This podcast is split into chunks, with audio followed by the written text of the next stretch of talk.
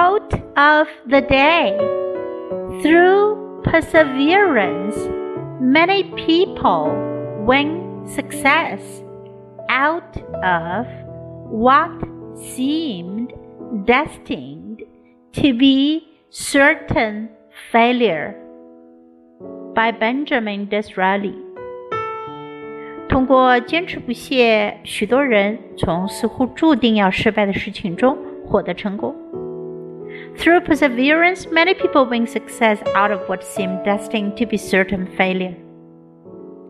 Word of the day: destined，预定的、注定的、命中注定的，destined。